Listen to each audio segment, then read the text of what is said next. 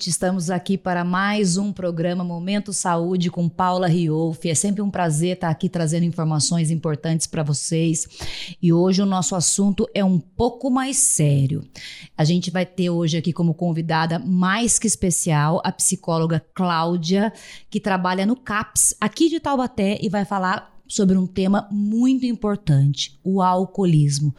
Oi, Cláudia, muito Oi. obrigada de ter aceito o meu convite, viu? Obrigada, Seja muito bem-vinda. Obrigada por estar aqui. Gente, vamos começar então pela pergunta inicial e primordial. O que é o alcoolismo, Cláudia? Sim. É, o alcoolismo é uma dependência química, né? Um transtorno mental devido ao uso do álcool.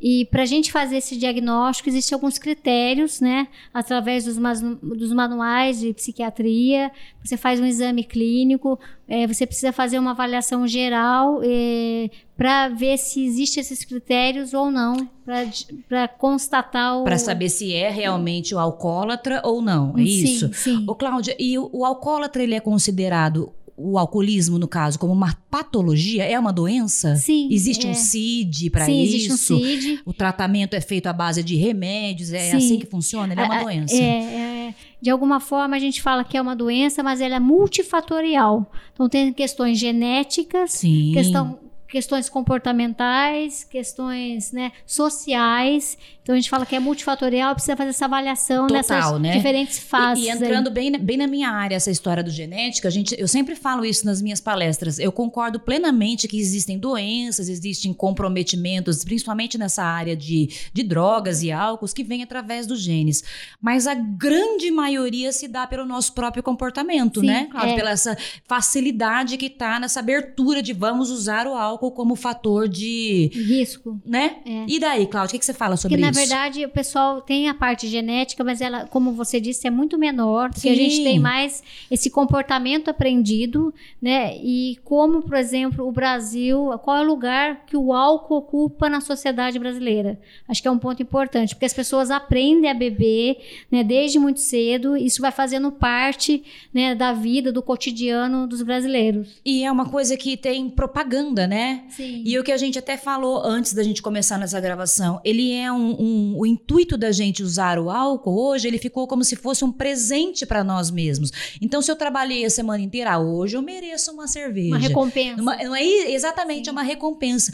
E quando isso começa a virar um problema, Cláudia? Tá. De alguma forma, a gente observa na prática que leva-se muito tempo para a Hum. pessoa perceber que ela tem uma dependência. Porque como tem esse uso social, a sociedade incentiva o uso do álcool, a pessoa vai fazendo parte do cotidiano, do social, né? Eu já vi casos que a pessoa demora muito tempo, a gente vê quanto tempo você usou o álcool para perceber que você tem uma dependência do álcool. Que você não conseguia mais ficar sem ele. Depois de 30, 40 anos. Porque ele vai fazendo uso como se isso fosse já parte do social. Porém, tem várias, acho que tem várias facetas. Eu já vi pessoas que têm comorbidade e buscam no álcool um remédio errado. Por exemplo, uma pessoa que tem depressão Puxa e vida. começa a beber todos os dias, aí desenvolve o alcoolismo. Quem faz cirurgia bariátrica também está tendo um, alto índice de que está indo para esse lado para poder compensar a ausência da- do doce ou da comida exagerada, Isso né? é verdade. Por exemplo, para você fazer uma avaliação da questão do transtorno devido ao uso do álcool, né, ou uso prejudicial do álcool, você precisa ver também as comorbidades. A pessoa, ela tem, ela tem somente a dependência do álcool ou ela tem outras questões patológicas, antes ou depois. Então, transtorno de ansiedade, a questão da timidez, E né, de da verdade, depressão. o- é, é todas essas fugas, né, Cláudia? O álcool, a droga, o cigarro, todo esse mecanismo de fuga, ele esconde realmente uma, uma razão por trás que Sim. precisa ser levada em E consideração. a gente precisa, na verdade, chegar nesse ponto, né? Então, na verdade, a pessoa precisa.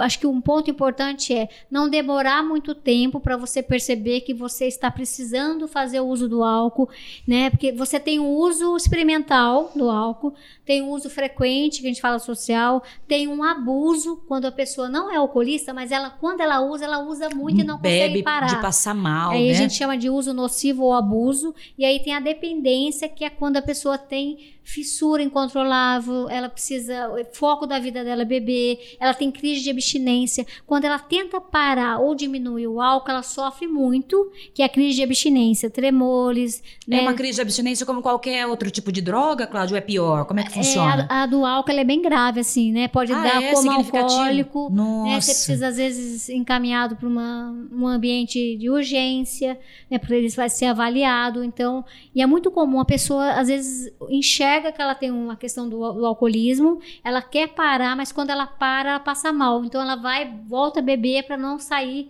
né? Para não enfrentar esse É, mal-estar. e, e existe aquela, aquela, aquela deixa do dia seguinte, tem que tomar a primeira para poder passar a ressaca de ontem. Sim, né? Ele e começa, fica começa a virar um, um ciclo chavão, um vicio- ciclo vicioso.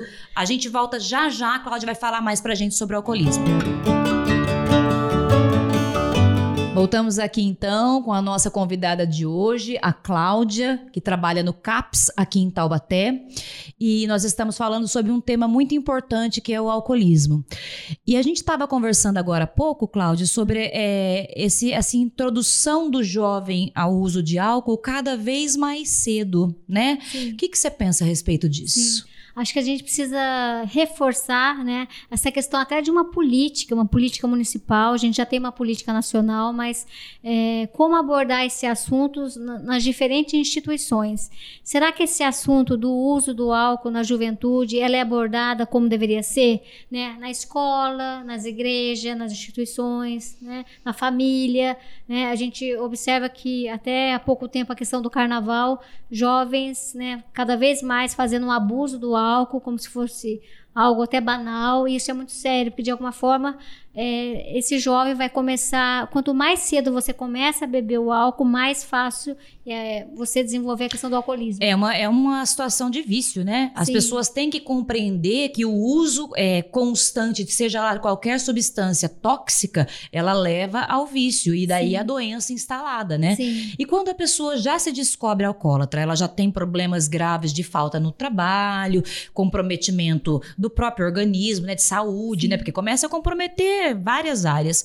Qual é o caminho que ela deve Sim. percorrer, Cláudia? Acho que, acho que é importante, como se de- demora muito tempo para a pessoa. Ela nega que ela tem, Aceitar, né? é, é, ela tem que ter um processo de aceitação. A gente observa na prática que quando as pessoas têm muitos prejuízos, aí ela começa a Perder a observar. família, você diz, Cláudia? é Entendi. mais comum, onde, por exemplo, a gente trabalha, a gente não tem juventude, garotada, querendo largar o álcool. A gente tem o Oxe. pessoal mais velho que já se deparou com os prejuízos. Aí começa a observar e ela vem, ela, ela por exemplo, no CAPS AD, ela pode, sem encaminhamento por né, Ah, vontade... pode, ela pode, só porque ela já sabe já que aquilo sabe, cometeu. é, vai fazer uma triagem. Então a gente tem várias modalidades de tratamento, desde, desde os grupos de mutua ajuda, o AA, a gente tem algumas comunidades terapêuticas, né, que são internação, a gente tem o modelo CAPES, né, que é um modelo ambulatorial, a pessoa vai lá, faz tratamento e volta para casa. E, e aí eu acho que é importante. Tem pessoas que conseguem largar com nenhum tipo de tratamento formal, isso não é dito. É, Nossa, mas como será que acontece isso, acontecimentos na vida. Isso é mais raro, mas sabe quando acontece alguma coisa, a pessoa fala a partir Pre- de A partir de agora- amanhã não vou mais é, fazer. é, é, uma, é um encontro espiritual, é alguém, é o nascimento de um filho, de um neto, né? É ela se deparar com a própria questão da saúde, da doença, e ela opta Mas o mais comum é que a pessoa precise de ajuda. de ajuda. É mais comum porque é muito, é, tem esse sofrimento. Então, alguém que bebe há, há 40, 50 anos, ela pode ter uma crise de abstinência moderada ou grave. Então, o tratamento são por fases, é um processo, não é tão simples e tão rápido. E ele não acaba. Ele Como é não que funciona? Eu, acaba. não- eu vou fazer Sim. um tratamento para alcoolismo por seis meses, depois estou tranquila. Posso viver normalmente, beber de vez em quando? Isso existe, Cláudia? Não, não, de alguma forma isso é muito complicado a gente dizer isso, porque na verdade, né, quando você se depara com essa questão do alcoolismo, né, já é instituída essa questão da doença, ela tem, ela tem tratamento, ela tem, né, você mantém uma abstinência e você vai ter que resto da sua vida lidar com isso. Como outras coisas na vida Como da gente qualquer também. doença crônica também, Sim, não é, Cláudia? sim. Que você tem que acabar se, se adaptando aos, aos novos meios, né? Porque a questão é que tipo de tratamento é melhor para aquela pessoa. Acho que tem esse ponto. Ah, Não tem um melhor, tem para aquela pessoa, vai ser funcional. para aquela pessoa, naquela personalidade, naquela faixa etária, né? Acho que é importante tentar. Tem um CAPS, tem um, tem um modelo do A, tem algumas internações, né? É, o importante é você buscar o tratamento e ver se esse tratamento é de qualidade. Entendi. Se tem profissionais comprometidos Sim. ali, porque tem algumas coisas que a gente escuta por aí e os fake news existem em qualquer lugar, Lugar. né? Então tem gente dando orientação, ervas pra, milagrosas para poder parar de beber e não existe. A gente sabe que a gente tem É. que estar atento na ciência, né? Como, como a questão do álcool é multifatorial, o tratamento também tem que ser multifatorial. Então, tem pessoas que precisam tomar medicamento, né, precisa ver a parte clínica dessa pessoa, porque se. Normalmente tem alguma, né? Já já está comprometida, É, né? Acho que isso é importante, né? A parte psicológica, a parte de relacionamento social, essa questão do apoio. Então, é um. O tratamento também tem que ser multifatorial. E como você disse, as pessoas quando vão buscar ajuda, elas já perderam é, uma qualidade, além da qualidade de vida, muita coisa nesse percurso, né? Então a gente começa a refletir que o álcool realmente, assim como qualquer outro tipo de, de droga, lícita ou não, não compensa, não, é Não compensa. conveniente, não traz nada de bom para nossa vida. Mas o que a gente começa a pensar é enquanto nós pais, educadores, palestrantes, quem lida com a saúde de uma maneira geral, o que, que a gente deve fazer? A gente deve proibir os nossos filhos, a gente deve orientar. O que, que você acha que, Sim, que- qual é a abordagem? É, te- tem a- a- as abordagens que são mais essa questão do campo do proibicionismo, né? Até, ela existe, mas- até que ponto ela atinge né, uma determinada população, até que ponto ela, ela, ela atinge né, é, o objetivo dela. Além dela, eu acho que é importante ter um modelo em que se possa falar do tema. Porque se for muito proibido, não Hum, se é. fala do assunto. Não é se um- sabe nem se tem o, o problema em casa, né? Instaurado, né? porque o jovem, de repente, ele, ele tem vergonha, vou dar o exemplo até do álcool, assim, o álcool é social, mas outras substâncias ele tem vergonha de, De chegar para a mãe e falar. De ali, contar. Né? Então, A gente vai dar um intervalinho e volta já já. Voltamos aqui então. Nosso terceiro bloco está passando muito rápido. A gente vai precisar da Cláudia mais vezes aqui para abordar outros assuntos. CAPS ajuda a gente.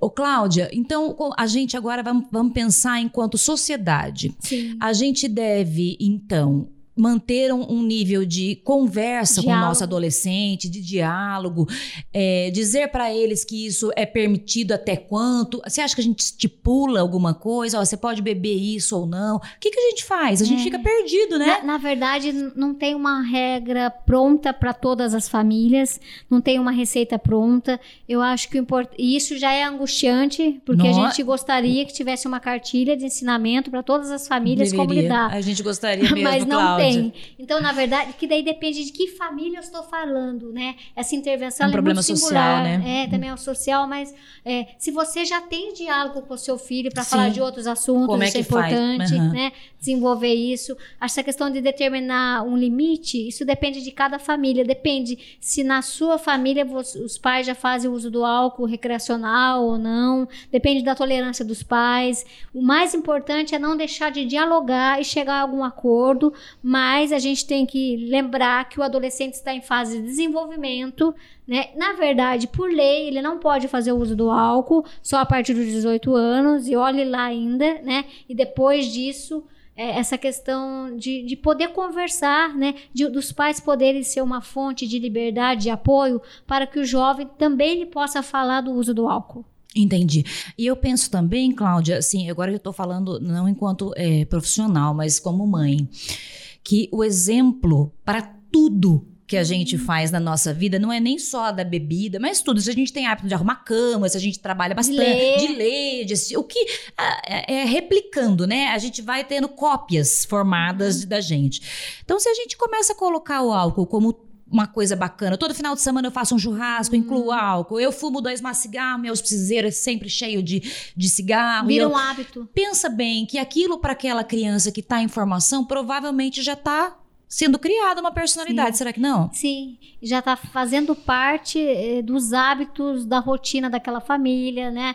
Eh, tanto é que quando as pessoas querem largar o álcool e estão largando, elas vão enfrentar esse desafio de estar na família que faz uso do álcool, né? Poxa vida, né? E deveria ser, um- na verdade, um tratamento familiar como um todo, né? Sim. Ela deveria ter o apoio do- de uma base, né? É, a família é importante, mas acho que é importante como as famílias estão é, na prática se relacionando com o uso do álcool no seu cotidiano ou é somente em alguns momentos, isso é importante. O modelo né, os adultos como modelo aí de, de comportamento. É, porque a gente fica pensando que se várias coisas que eu digo os meus filhos sempre falam igual, os hábitos também começam a ficar assim, né? Sim. Então aí a gente tem, nós como pais agora, a gente precisa começar a pensar qual é a nossa responsabilidade, parte. né? Qual é a nossa parte nessa história do alcoolismo? Não adianta só eu colocar, jogar a culpa no universo, culpa no bar que tá aberto. É. Eu também tenho uma participação. É, isso é importante, é uma responsabilidade, né?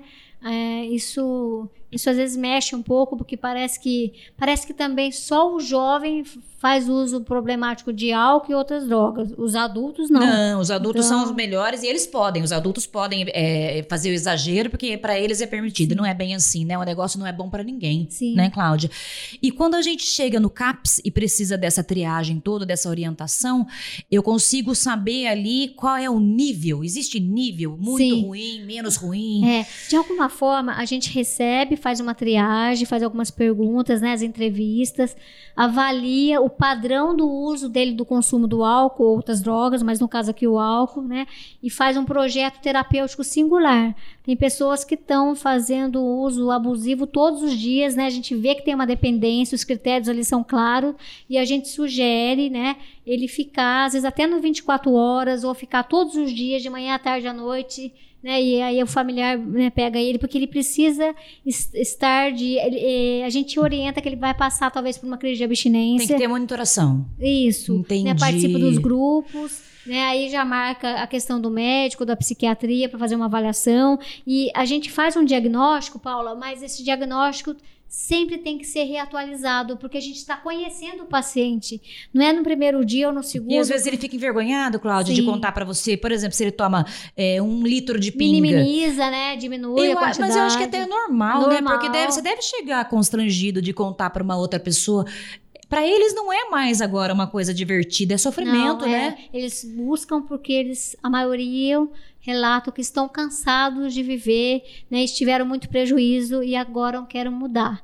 E, e, tem jeito, as pessoas conseguem, e é por isso que, que vale a pena acreditar ah, no ser isso é humano. é tão bom você falar isso. Então quer dizer que, na verdade, a gente deve não fazer uso, a gente deve não entrar nesse pro, nessa problemática. Sim. Mas existe condição, existe saída. Sim. Ai. O que eu observo, nós não divulgamos muito os êxitos e os sucessos. É, é. A gente só fala daquilo que não consegue. Mas tem muitos casos, né, de que vai, a pessoa né, está já há 5, 10 anos sem usar, faz outro tipo de tratamento, faz uma psicoterapia, faz atividade física, né, vai no, no grupo religioso, então ela, ela, ela de alguma forma aprende a viver sem o álcool. Entendi. Gente, e no próximo bloco a Cláudia vai falar com vocês, vai dar dica para os pais, vai dar dica para quem está ali naquele comportamento de do álcool social e vai dar algumas dicas que eu acho que Hoje a gente vai parar para pensar se a gente está fazendo bem ou se a gente está complicando a nossa vida.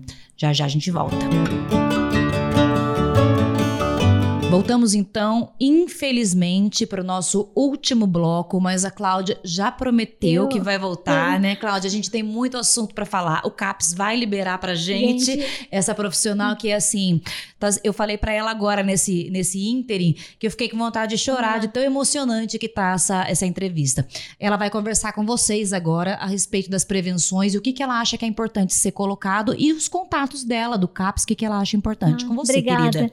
É, acho importante importante a gente reforçar né, que a questão do uso do álcool é um tema urgente, é um, é um tema atual. É, a gente precisa falar tanto da questão quando a pessoa já tem o alcoolismo, né? Já estabelecido, quanto do uso prejudicial do álcool, do uso nocivo, né? São temas importantes, desde da questão da família, né? É, dessa questão da juventude, de como a gente aborda esse tema. É, é algo delicado, mas precisa ser feito de uma forma urgente, que esse tema não seja um tabu nas famílias, né? Nos nossos diálogos. É, e eu acho importante o diálogo é essa comunicação em que eu pergunto como o outro está, que eu acredito no ser humano. Uma coisa importante é não rotular uma pessoa se de repente ele tem um uso prejudicial ou já tem o um alcoolismo, né, com jargões ou com preconceitos, porque ele é um sujeito, ele é uma pessoa, né, que tem um problema com aquilo e merece respeito. Então, a gente está aqui para falar do ser humano, né, independente do, do uso de substância o álcool é algo, é um objeto de consumo na sociedade atual que tem um destaque e a gente precisa discutir isso e até em relação à propaganda, essa divulgação, a gente precisa olhar para isso com mais cuidado. A gente está lá no CAPES, né, que é ali na rua Juca Esteves, 184 ali no centro.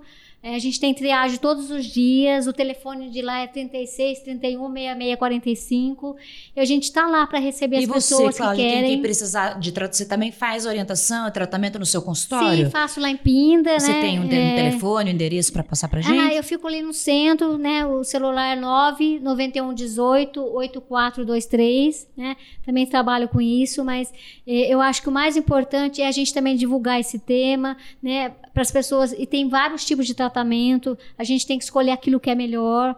E volto a falar, assim, é, todos nós, né, estamos aqui num processo de mudança e quando eu observo que uma pessoa ela larga o álcool, ela melhora a vida dela e ela quer reproduzir isso, né? E a gente acredita no ser humano novamente que eu estou falando e vale a pena.